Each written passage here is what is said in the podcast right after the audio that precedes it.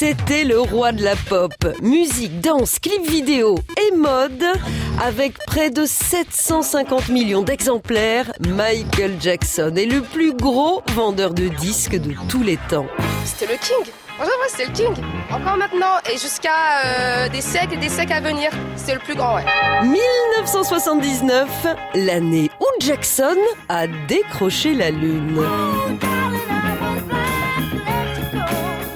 Commence le 23 juillet 1968 à Détroit, dans les studios de la Tamla Motown, le premier producteur de musique afro-américaine. Cinq gamins originaires de Gary, dans l'Indiana, dirigés par une main de fer par leur père, viennent y passer une audition. Le boss du label, Berry Gordy, est aussitôt fasciné par Michael. Plus tard, les Jackson 5 font officiellement partie de l'écurie Motown. Le 18 octobre suivant, Diana Ross les présente à un show télé et avoue elle aussi sa préférence pour le petit dernier.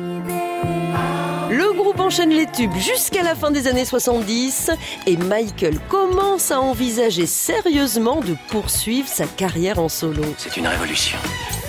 En août 79, paraît son premier album studio, Off the Wall crée l'événement. Heureux mélange de pop, de rhythm and blues et de jazz, issu de la fructueuse rencontre entre le jeune créateur et Quincy Jones. Le célèbre producteur et arrangeur sera aussi de l'aventure sur ses deux albums suivants. The King of Pop est né, il ne quittera plus jamais le devant de la scène internationale.